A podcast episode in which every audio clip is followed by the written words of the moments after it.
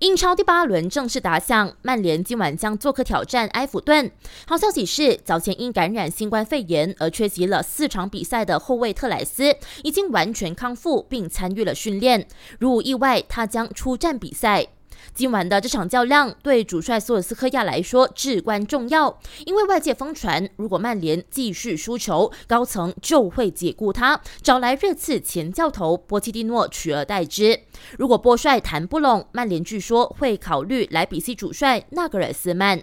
要看这场关乎索帅生死的大战，今晚八点半锁定 Astro 频道八幺三或八三三的赛事直播。今早，南安普顿率先踢了第八轮，并两球零封纽卡索，收获三连胜，登顶英超积分榜，是队史第一次。另一边的布莱顿和伯恩利则零比零闷平收场。想要观看更多更精彩的体坛动态，尽在 Astro。